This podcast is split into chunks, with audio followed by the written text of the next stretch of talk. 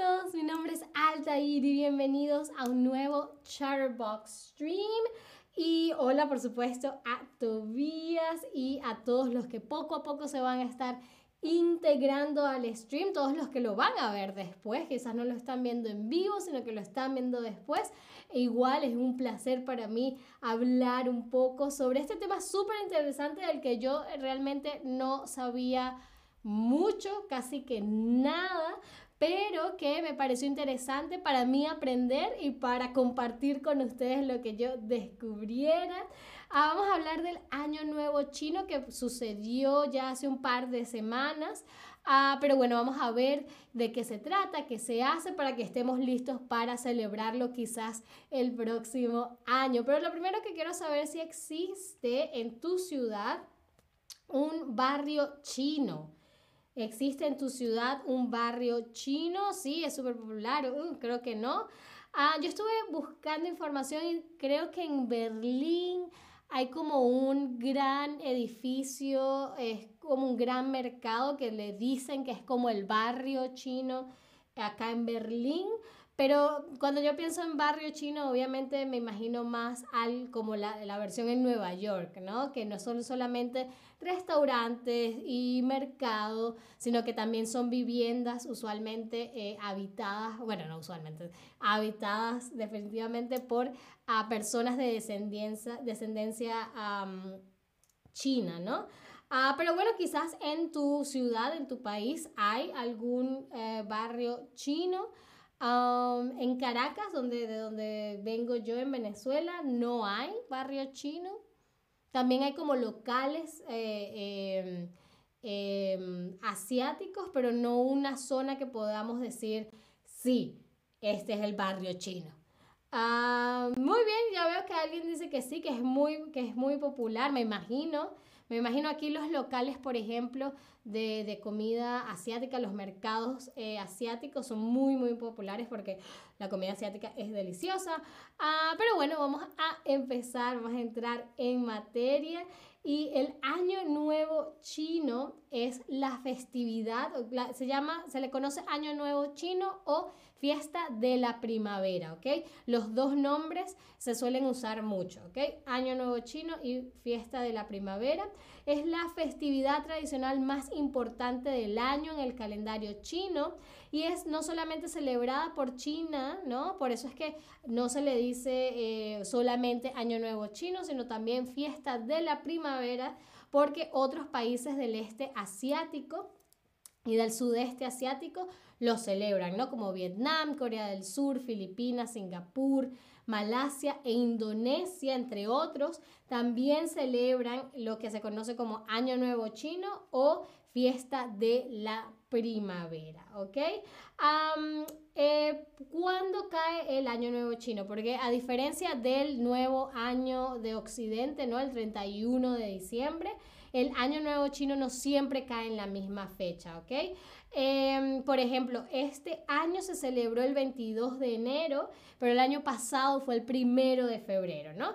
Pero los límites establecidos usualmente son entre el 21 de enero y el 18 de febrero, ¿ok? El, el mm, año nuevo chino siempre va a caer entre estas dos fechas, ni antes ni después, ¿ok? y ustedes se preguntarán, ok, Altair, pero ¿cómo sabemos cuál es el, criterio para determinar cuándo el año, la fecha, ¿no? Desde el año nuevo chino. Pues eh, la fecha, la determinación de la fecha se basa en el calendario lunar, ¿no? En el calendario lunar, nuestro calendario, ¿ok? El que utiliza casi todo el mundo es el calendario gregoriano, que es un calendario solar, ¿ok? Pero el calendario chino es un calendario lunar. Eso quiere decir que se basa más que en la relación de la Tierra con el Sol, se basa en las fases de la Luna, ¿ok? Y de acuerdo a la tradición, el año nuevo cae en el día de la luna nueva, ¿no? Es una de las fases de la luna, la luna nueva.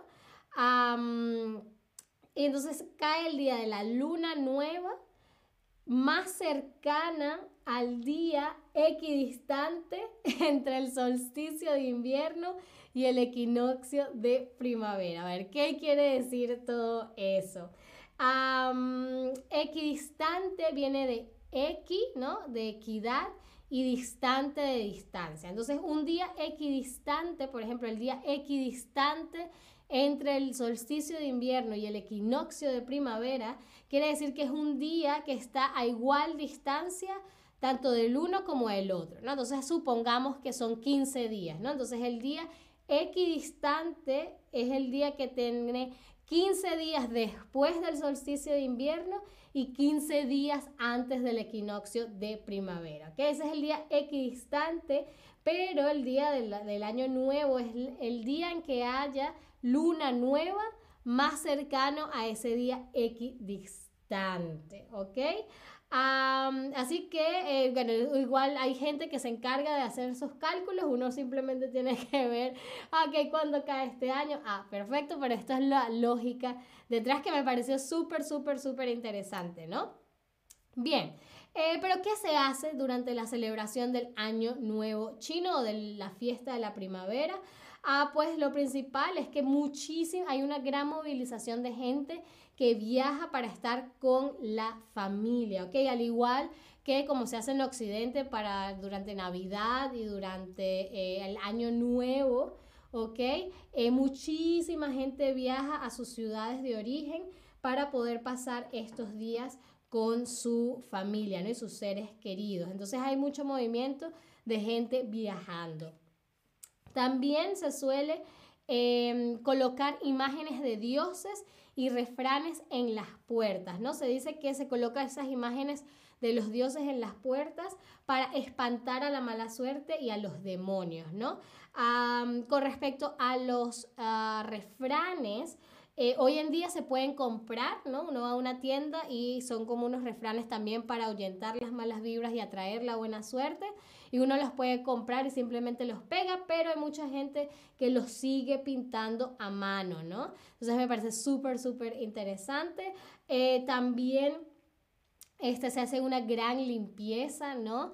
Eh, se dice que los días previos, ¿ok? Los días antes al, al día del nuevo año chino, Em, o la fiesta de la primavera, eh, se, hace, se, hace, una limpieza profunda de la casa como para espantar las malas energías. Algo muy importante es que luego del día del año chino, por un tiempo, no se suele limpiar la casa porque sería como ahuyentar la buena suerte que trajo el nuevo año, ¿no? Ah, entre otras las eh, costumbres más populares para celebrar el, eh, este día está eh, sobres rojos con dineros para los niños, ¿no? Los abuelos suelen regalarles a sus nietos estos sobrecitos rojos con algo de dinero, ¿no? Es una tradición. Ah, y por supuesto, no podemos hablar de celebración sin hablar de comida. Estuve leyendo que no sé si es el eh, un, pez, un pez en específico o es pez, el pez en general, pero se come mucho pescado, ¿no? Durante estas fechas porque la palabra para pescado para el nombre de este eh, pescado en específico es igual que la palabra fortuna, que la palabra buena suerte. Entonces la gente come mucho pez, pescado, para como de alguna manera comerse la buena suerte, ¿no? pero algunos de los platillos más interesantes que encontré ah, son, em, bueno, disfrutar de platillos deliciosos como el yaosi, em, es el que vemos en la foto, que son como unos raviolis, ¿no? Hechos con harina de trigo y rellenos de carne. Ah, y también está el niangao, espero estar pronunciando esto no tan terriblemente, y el niangao es un pastel hecho con harina de arroz y que es algo glutinoso, no gelatinoso. ¿Ok?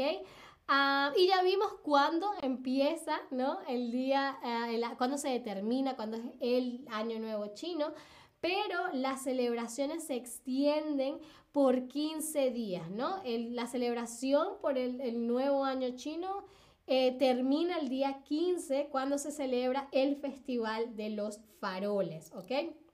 El Festival de los Faroles es una tradición en la que los niños suelen salir por las noches cargando farolitos como los que ven en la foto y resuelven adivinanzas que se encuentran en las linternas, ¿no?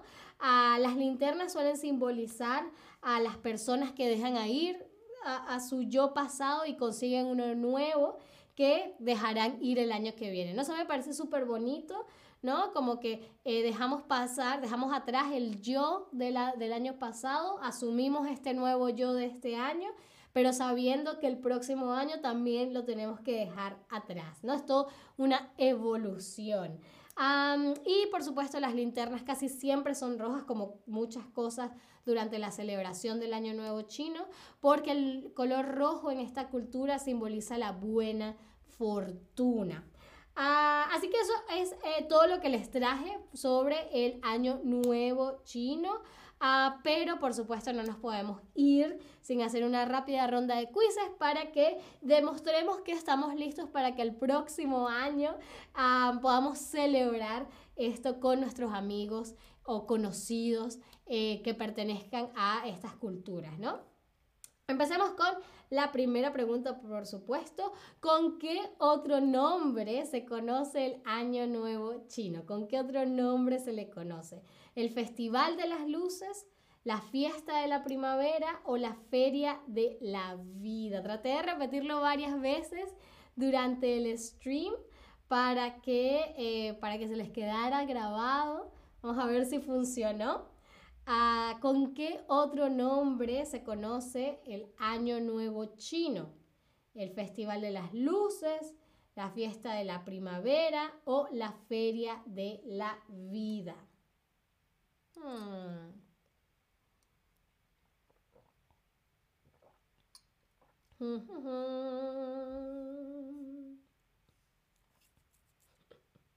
Bien, es la fiesta de la primavera. El Festival de las Luces es como se le conoce al Hanukkah, ¿ok? Pero el Año Nuevo Chino también se conoce como la fiesta de la primavera, ¿ok? Porque es como un nuevo comienzo, están refloreciendo o floreciendo de nuevo las, los árboles. entonces es como esta idea de un nuevo comienzo, ¿vale? ¿Qué significa la palabra equidistante? ¿Será que está a la misma distancia de algo?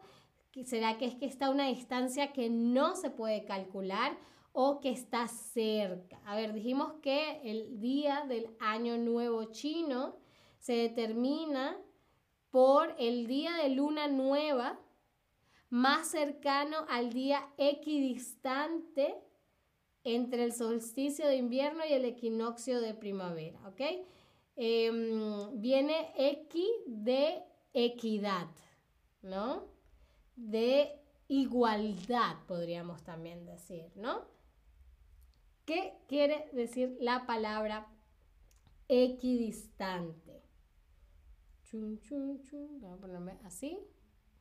Mm, mm, mm, Recuerden que algo equidistante, ¿no? Viene de equidad, que quiere decir igual, ¿no? Y distante de distancia. Entonces la palabra equidistante quiere decir que está a la misma distancia de algo. En este día es el día que está a la misma distancia del solsticio de invierno y del equinoccio de primavera. Ah, ¿En qué se basa la determinación de la fecha del Año Nuevo chino? ¿Es en el calendario gregoriano? ¿Es en el calendario juliano? ¿O es en el calendario lunar? A ver, dijimos que nuestro calendario, el, el, calendario que se utiliza en todo el mundo, es el calendario gregoriano. Pero para determinar el año nuevo chino o la fiesta de la primavera, se utiliza otro, otro sistema, otro, otro, em, otro mecanismo, ¿no? Para la determinación del tiempo. Dijimos que el calendario gregoriano era un calendario solar,